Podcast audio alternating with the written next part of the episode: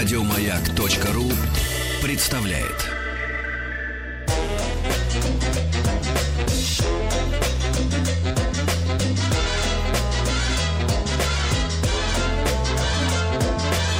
Толковый словарь Петрова Шишкина.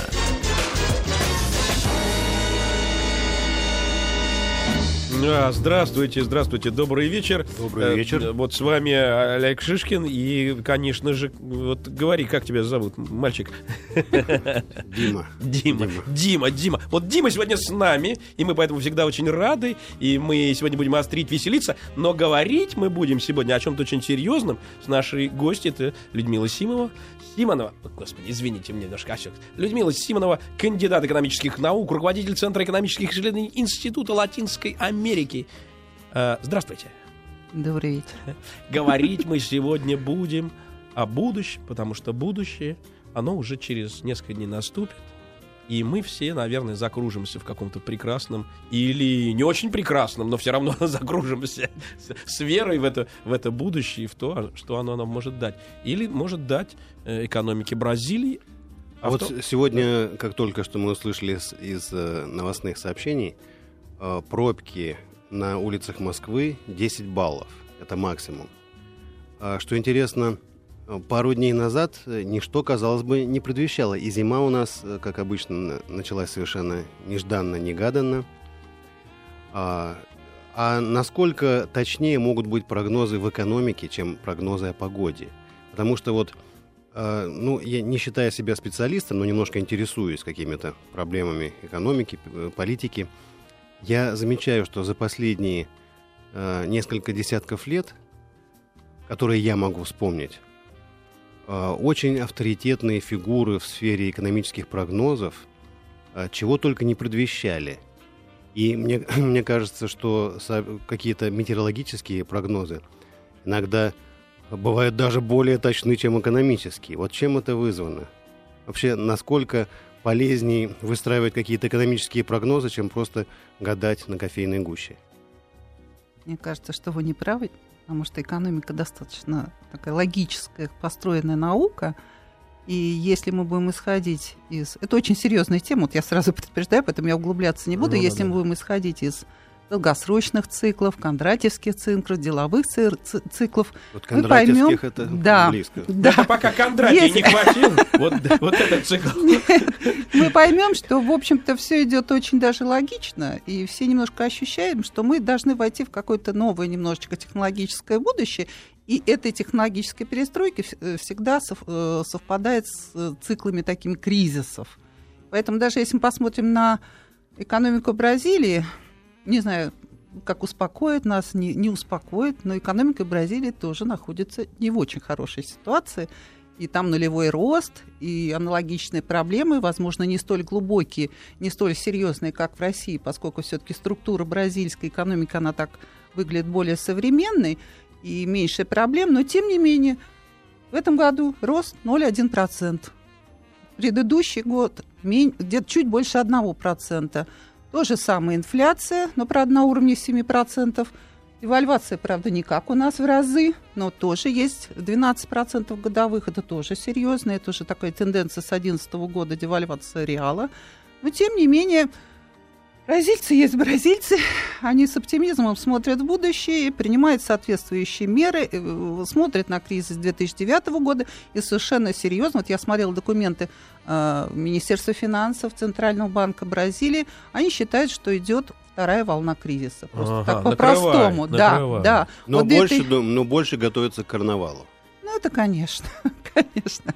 Нужно понимать, что кризисам все привыкают, и хорошую жизнь до 2020 года никто не обещает. Это Ну. будет полоса такая достаточно турбулентная для Ну, всех стран. Ну вот мы об- обещаем нашим э, радиослушателям, что сегодня, если они позвонят по телефону 495-728-7171 в прямой эфир, то мы э, попытаемся вместе э, с Людмилой, и Людмила сделает это одна и без нас даже может сделать, а мы ответим на эти животрепещущие вопросы, связанные с экономикой Бразилии, да и вообще, наверное, с тем, что, что было, что есть и что Ну, будет, что да? будет, да. Вот не так давно э, состояло заседание э, Совета стран ШОС, Шанскай- Шанхайская организация сотрудничества.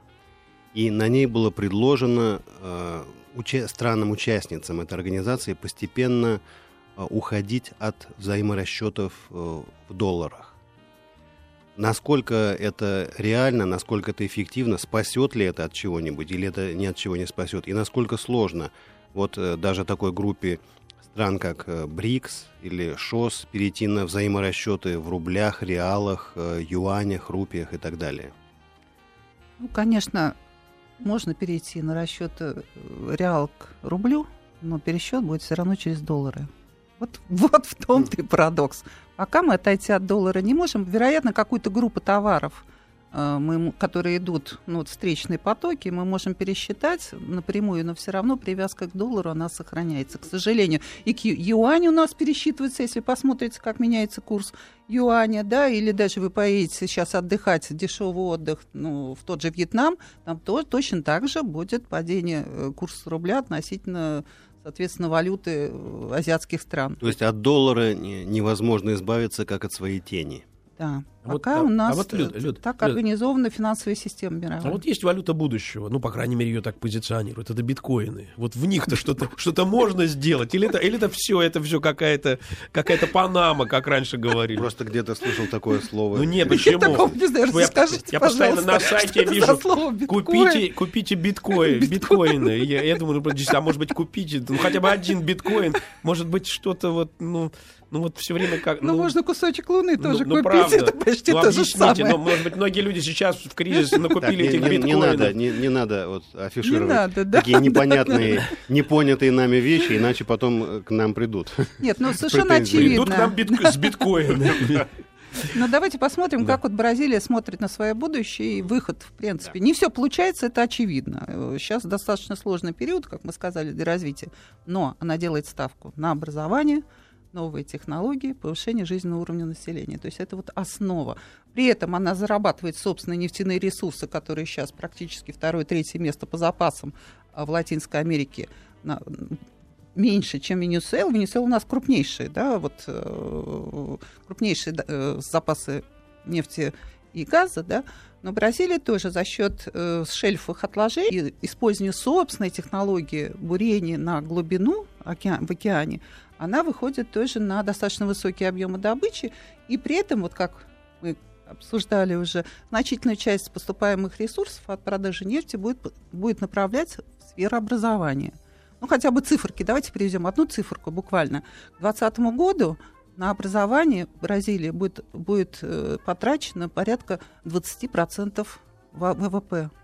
То есть вот Да, соотношение это рост. Это рекордные Да, величины. нет, дв- не 20, 10 процентов, А, 10, 10, 10. К 2020 году равно 10 много. процентов. Вот очень много, учитывая, что у нас это просто 1, 2, 3 процента. Мгм. То есть, понимаете, ставка на будущее это в образование и прежде всего техническое образование, адаптивность к новым технологиям населения.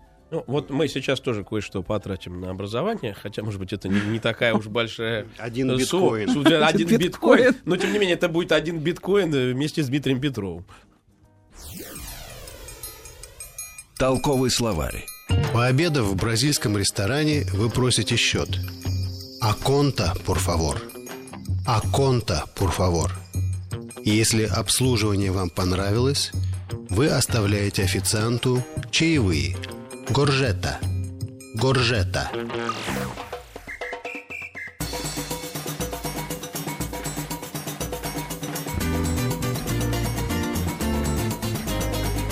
Толковый словарь Петрова Шишкина. Ну, вот все-таки, все-таки, Люда, вот в том предсказуемом море все равно есть какие-то вещи, которые выскакивают как черт из табакирки. А, неожиданно. И это и в жизни человека бывает, ну и в жизни больших стран. Потому что все-таки экономика это, это артерия, это кровеносная система, это то, что позволяет жить. А вот, вот чего следует бояться той, той Бразилии, кото- о которой мы вот сегодня рассуждаем, а, и вообще большим экономикам? Ну, если посмотреть, вот я посма- э, ну, как Ми- Министерство финансов пишет, причины вот этого вот очередного кризиса, почему-то на первое место они ставят политику Федеральной резервной системы США. У нас сейчас есть есть, капитала. у нас сейчас есть звонок. Ага. Да, давайте. Да, мы слушаем вас. Здравствуйте. А, здравствуйте, да, здравствуйте.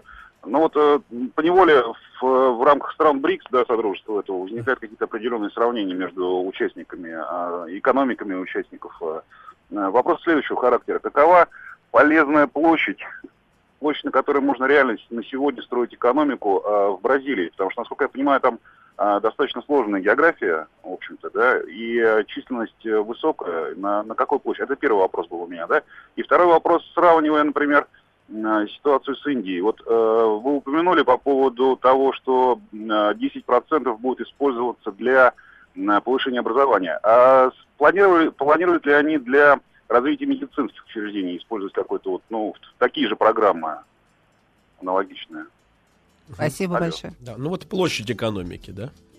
Площадь первая. Ну, не знаю. Мне кажется, что наличие Амазонки и лесов Амазонии и запасов пресной воды – это существенное преимущество Бразилии. Потому что, в принципе, территория огромная, одна из крупнейших стран мира, и это плюс для страны. Какая часть страны э, заселена? Потому что мы, мы знаем тоже, как, какое, какая огромная территория обладает Россия. Но если посмотреть э, размещение населения, то мы увидим такую полоску.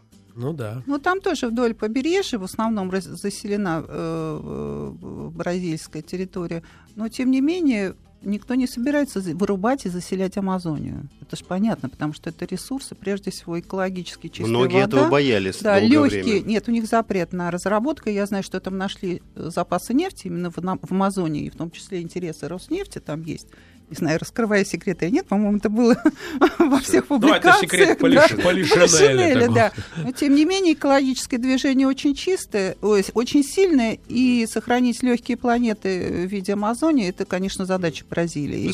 Да, мы знаем, что некоторые страны осуществили технологический рывок за счет полного игнорирования экологии. То есть в Бразилии этого не происходит. Нет, у них очень жестко. Хотя, если мы посмотрим сейчас сельское хозяйство, как относиться? Сейчас идет достаточно такая живая, искур... э, живая дискуссия по поводу использования ГМО.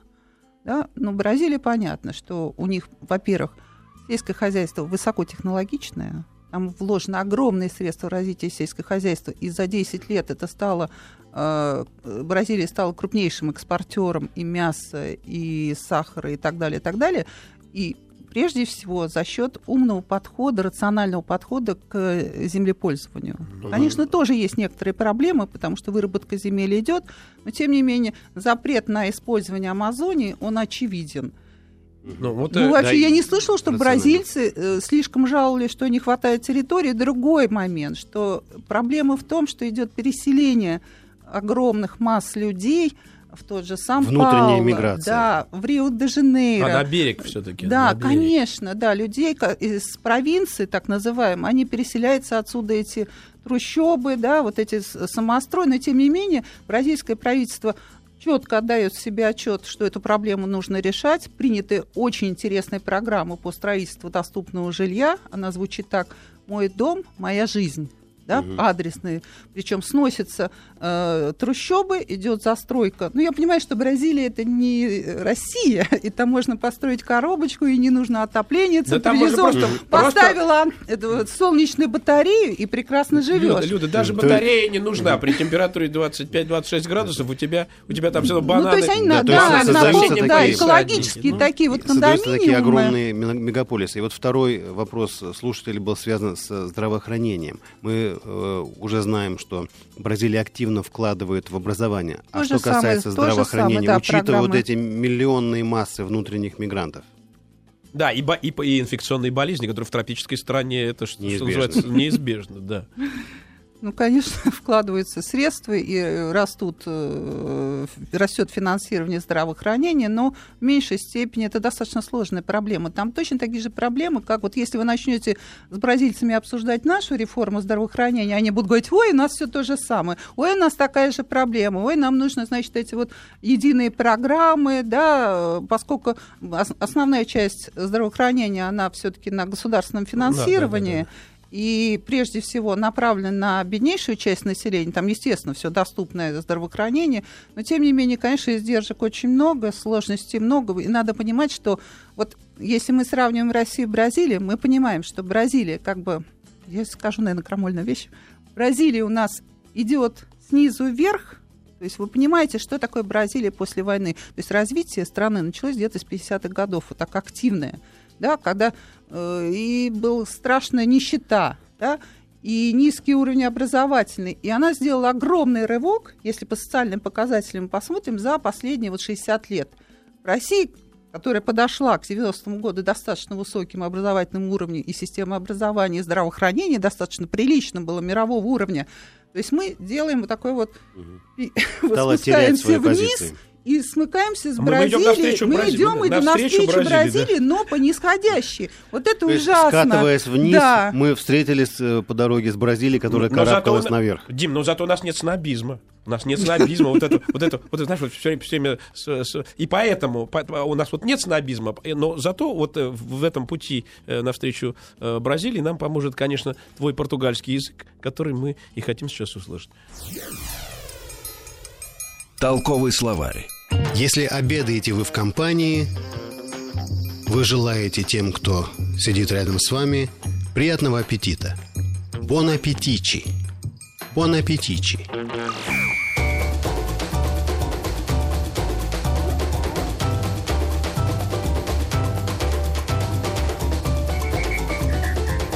Толковый словарь Петрова Шишкина. Ну вот, э, Люда, Бразилия ведь встречает не только нас на этом пути.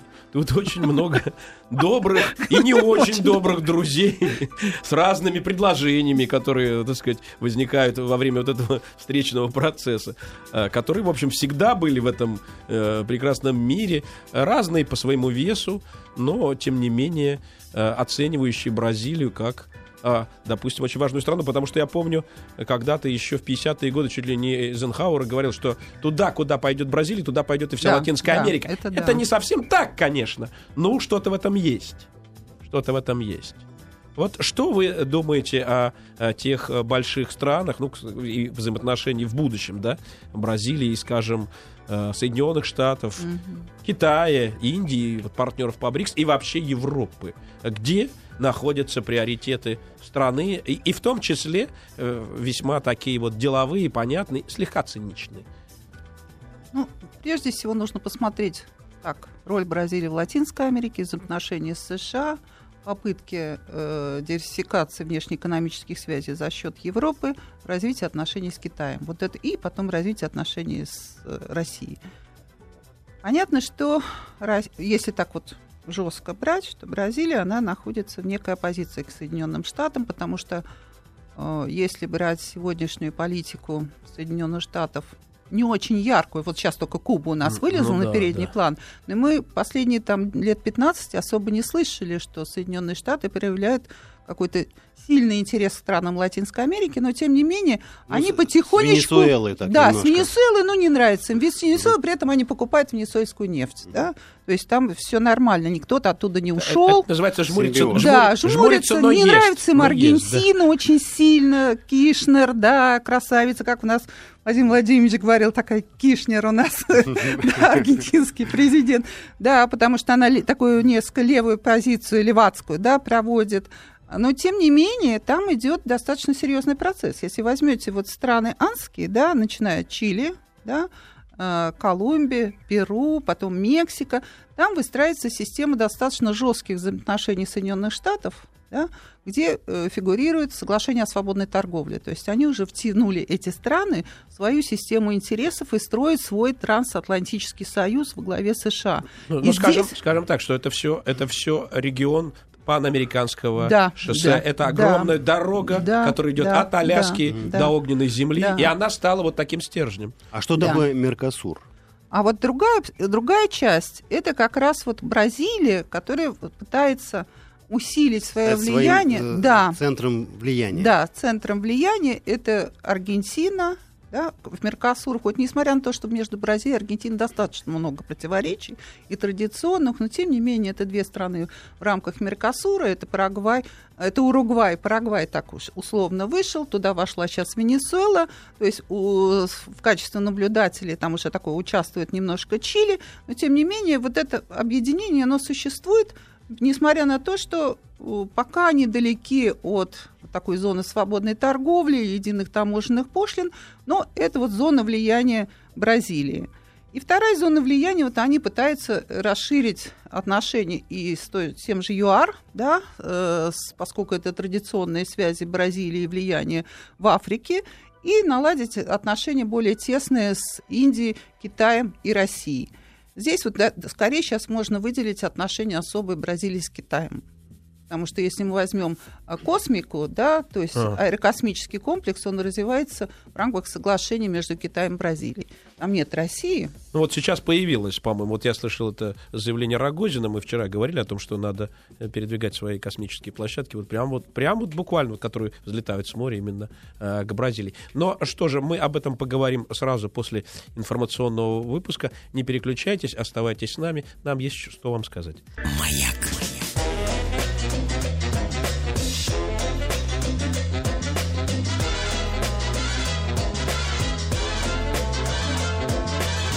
Толковый словарь Петрова Шишкина.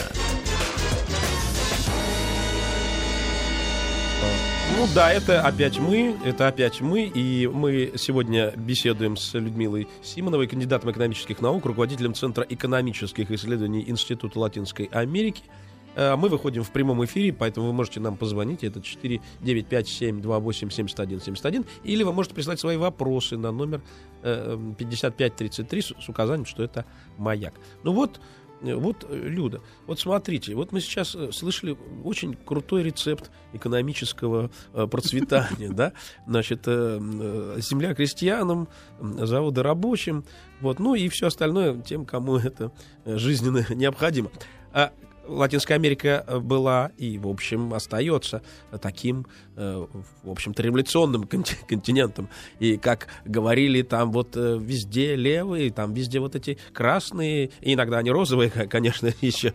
Вот. Но практически они, конечно, все вс- вспоминают о социальных социальных каких-то важных завоеваниях. И эти... Или, может быть, все политические те- течения, которые существуют и в других странах мира, там наиболее ярко выражены. Э, Да, ну вот Если правые, так они уж правые. Да. Если левые, так они уж левые. Да, ну, ну, правые уже, уже не популярны. Ну, разве что в Колумбии, да, остаются еще э, правые. Все остальное это какие-то, в общем, люди. Нет, нет, Колумбия есть, же есть. тоже центр, да, центристские Ну, да. все. Ну, в- ну, если так отвечать в целом, за исключением, пожалуй, Венесуэлы, немножечко Аргентины, основные страны континента придерживаются такой разумной, центристской, где-то либеральной политики, направленной, конечно, нужно понимать, что это не Россия, которая имеет, сколько мы лет вот в новом мире живем, Ну, 90-е, 2000-е, да, да. ну, допустим, э, сколько, 30 Ну, лет, 25 лет. 25 лет, да, то там, конечно, э, были, конечно, и военные периоды, но, тем не менее, никто не отменял частную собственность, всегда был приоритет э, развития предпринимательства, при том, что сохранялась достаточно высокая роль государства, которое выступало в качестве не- некого дирижера и прежде всего в области управления экономикой, социальной политики, потому что без этого сегодня, без сильного государства, если возьмете Соединенные Штаты, европейские страны, Сильнейшая роль. да, сильнейшее государство, и, в общем, сила страны – это и сила его государства, и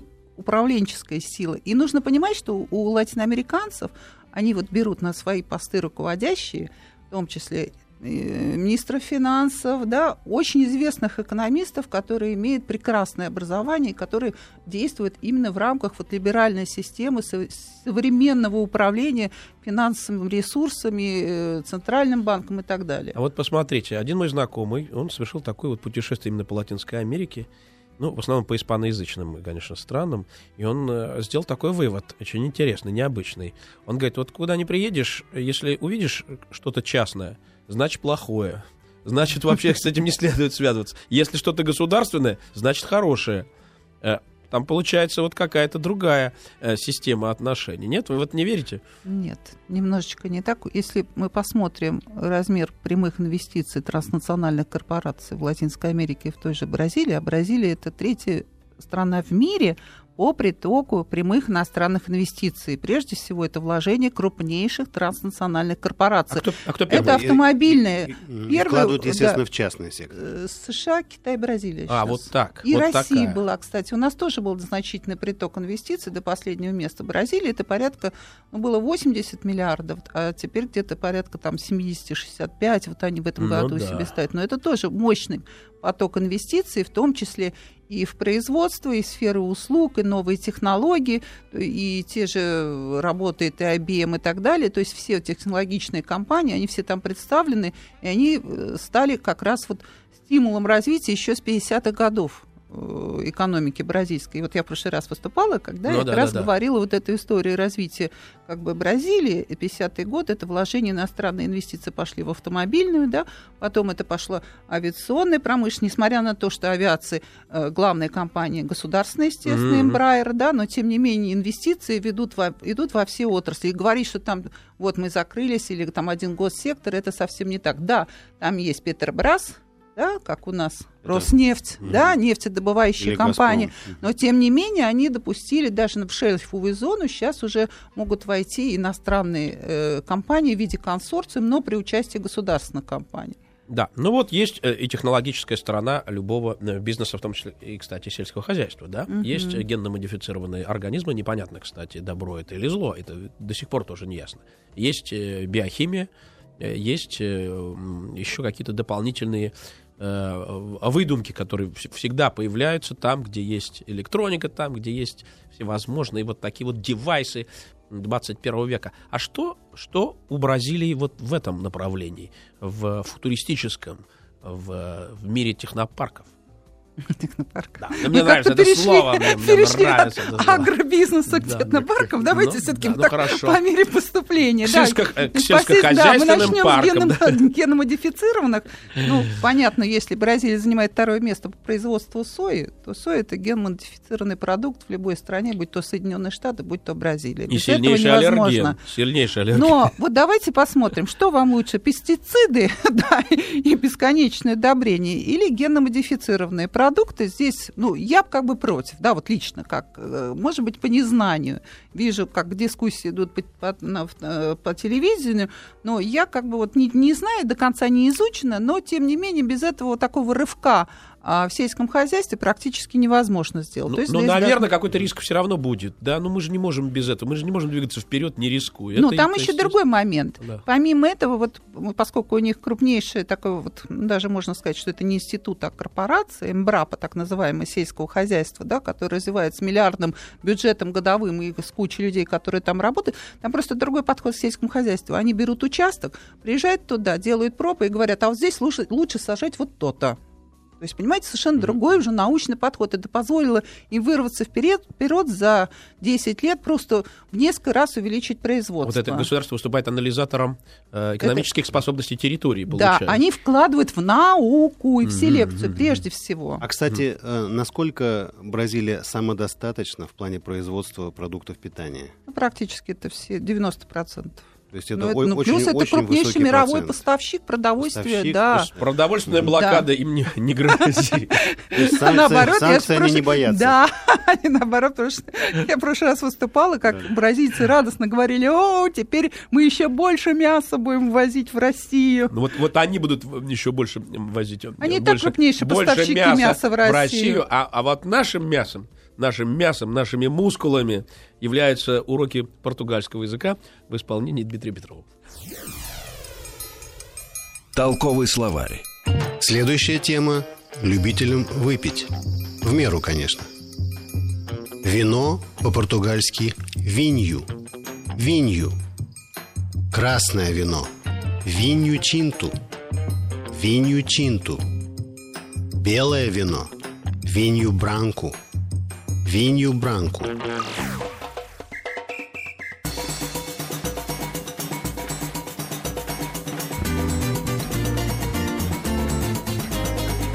Толковый словарь Петрова Шишкина. Но вот э, практика учит, что даже для того, чтобы делать э, белое вино или красное вино, о котором мы только что говорили, нужны, нужны очень хорошие специалисты. Они где-то должны быть, потому что это люди э, всегда... Ну, и, и мы даже знаем, Да. откуда они берутся, Ну, потому что да. государство, которое вкладывает 10% ВВП в систему образования, вправе на что-то рассчитывать. И так как это продолжается уже не первый год, а может быть в течение Сейчас, целого... правда, 5, это они хотят 10 к 2020 году, Мгм. но все равно это больше, чем у нас, это очевидно. Но при этом куча проблем остается. Ну а что, Какого, они какого не, едут, рода? не едут на производство эти студенты после окончания Как- института? какого Я вам рода проблемы? расскажу. Образование, конечно, вложение это хорошо. Университеты у них сильнейшие мирового уровня. Вокруг уни- университетов созданы ваши любимые технопарки, да, которые аккумулируют Ну да. и э, квалифицированную рабочую силу, и инвестиции зарубежных компаний высокотехнологичных.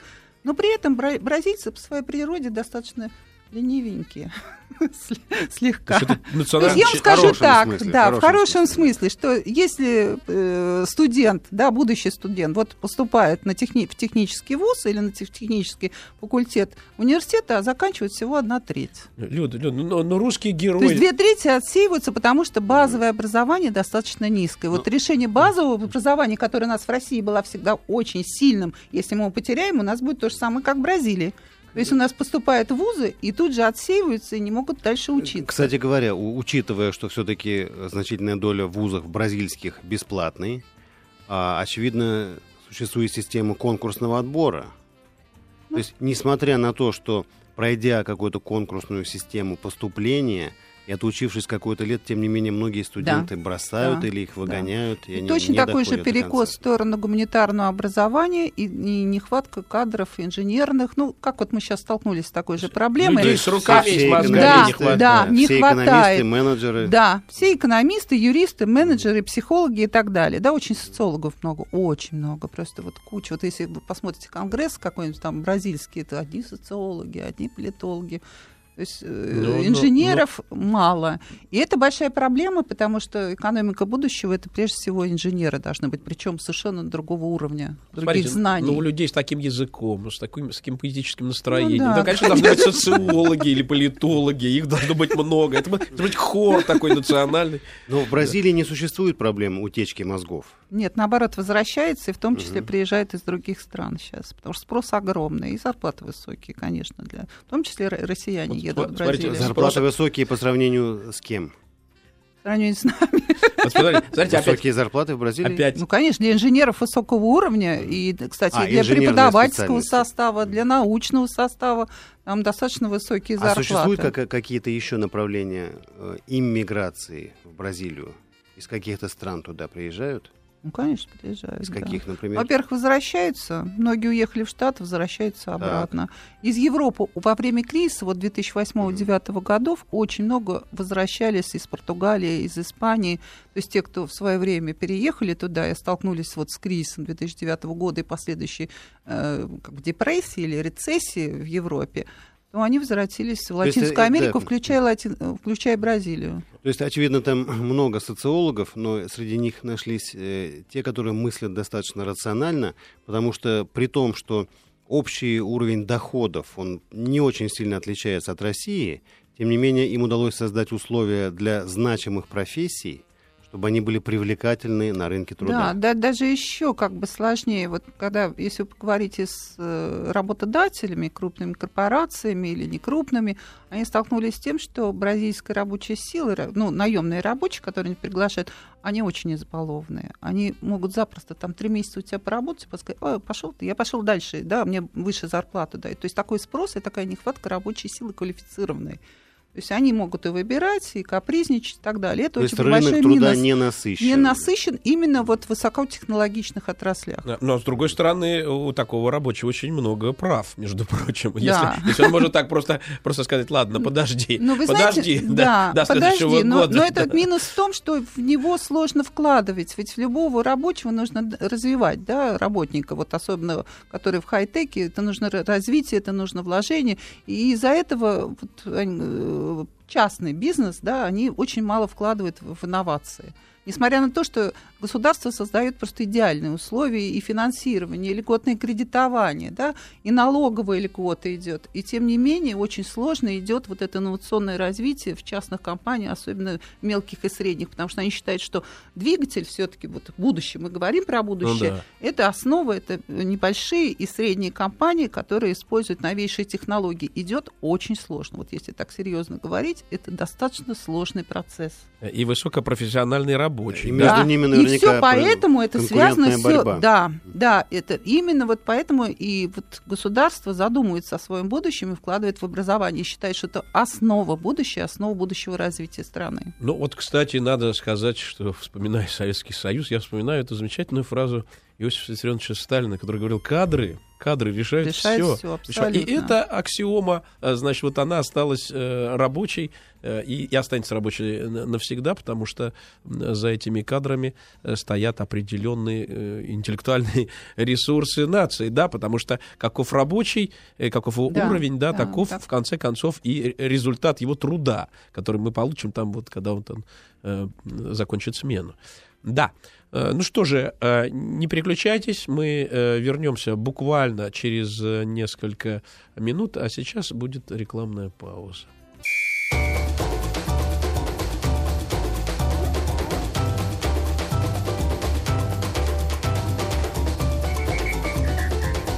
Толковый словарь Петрова Шишкина. Начинается сезон карнавала. Да, начинается сезон карнавалов, и эти карнавалы очень часто становятся экономическими. Вот кто во что переоденется, тот в том и будет в следующем году. А тем более, что год-то у нас не, не- необычный. Это год синей деревянной козы, которая идет и будет показывать рога всем. На который не объедешь никакой Ну, кризис. Да вообще. Или обидишь. Она же деревянная. Ладно, неё ладно, всё. я козавца тоже, Ах, это вот- мой вот год. Ну, Люда, ну мы, конечно, сейчас скажем нашим Очень, радиослушателям. очень мы- быстренькая у нас- такая коза. У нас есть ваш профайл, и мы не случайно пригласили вас сегодня на нашу передачу. Но может быть, но может быть, вот в этом мире, мире, мире неустойчивости, И, да. Может быть, в этом мире неустойчивости э, у некоторых стран и наций, народов есть свои бонусы. И прекрасное будущее. Вот, вероятно, э, бразильцы выработали для себя такой инструмент, который по- помогает э, преодолеть, избежать или, во всяком случае, пережить лю- любой кризис, любую кризисную ситуацию, потому что вот это обилие э, карнавалов, фестивалей и какой бы, какой бы ни был курс э, реала к остальным, к юаню и так далее. Тем не менее, бразильцы как готовились, так и будут готовиться в течение всего года Но- но- но к карнавалу, готовить свои танцы. И, и в то же время, э, хотя э, фактор такого национального оптимизма, он смягчает любое критическое явление, в то же время это ведь и, бизнес, и коммерция, это э, средства и потратить, и заработать деньги. Конечно, конечно. Индустрия вот да. этого э, entertainment, или как, как говорят, э, индустрия развлечений, Ивент. коммерческого, да, Ну, конечно, конечно, э, если уж совсем уж далекие аналогии вспоминать, э, индустрия американского кино спасла когда-то вот в эти, в эти грозные годы э, нацию, которая там э, просто была в отчаянии после, после кризиса, который накрыл Да, вместе мы с как-то, неурожаем. как-то вспоминали, что к- когда тяжелейшая ситуация в американской экономике была в, в начале 30-х годов, Великая депрессия. Но именно в эти годы э, начался расцвет Голливуда, в частности, расцвет э, диснеевских Мы про э, сериалы говорим, про бразильские. Вы понимаете? Вот где за- зарыта вот эта золотая жила. Вот из чего мы будем вот строить ну, не мы, конечно, а бразильцы, а мы уж покупая это все оптом. Как вы думаете? Не, ну правда. Не, ну, бразильские сериалы не очень люблю. И, конечно, они вот так как люди вроде и близки, а, а, в общем-то не такие, как Ну, мы. мы Это же точно совершенно. Мы же о них как о товаре говорим. Они очень, Они- очень эмоциональные, очень, слишком жизнерадостные для нас. Ну, я понимаю, конечно, у них нет зимы такой, нет таких. Пробки есть, конечно, в Сан-Паулу, но зимы нет, и тепло хорошо, это, конечно, оптимизма прибавляет. А у нас нет их бананов, но у нас есть кедровые шишки, поэтому мы тоже можем в наш лес пойти, набрать и, и уж дома провести неплохо там вечерок.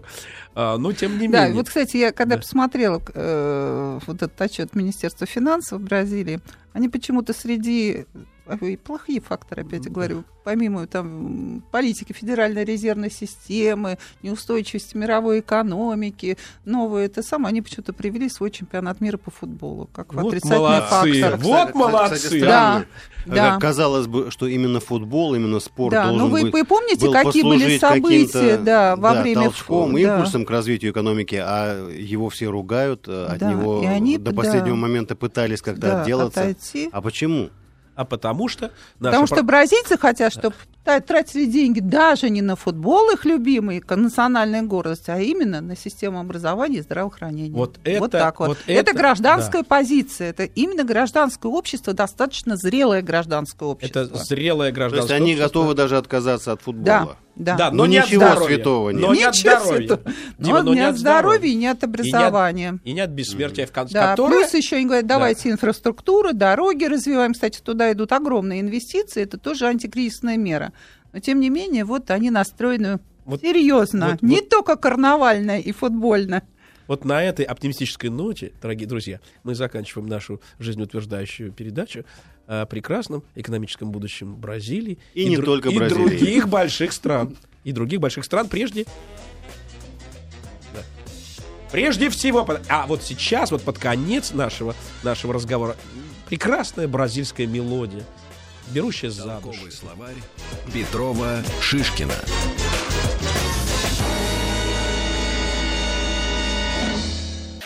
Еще больше подкастов на радиомаяк.ру.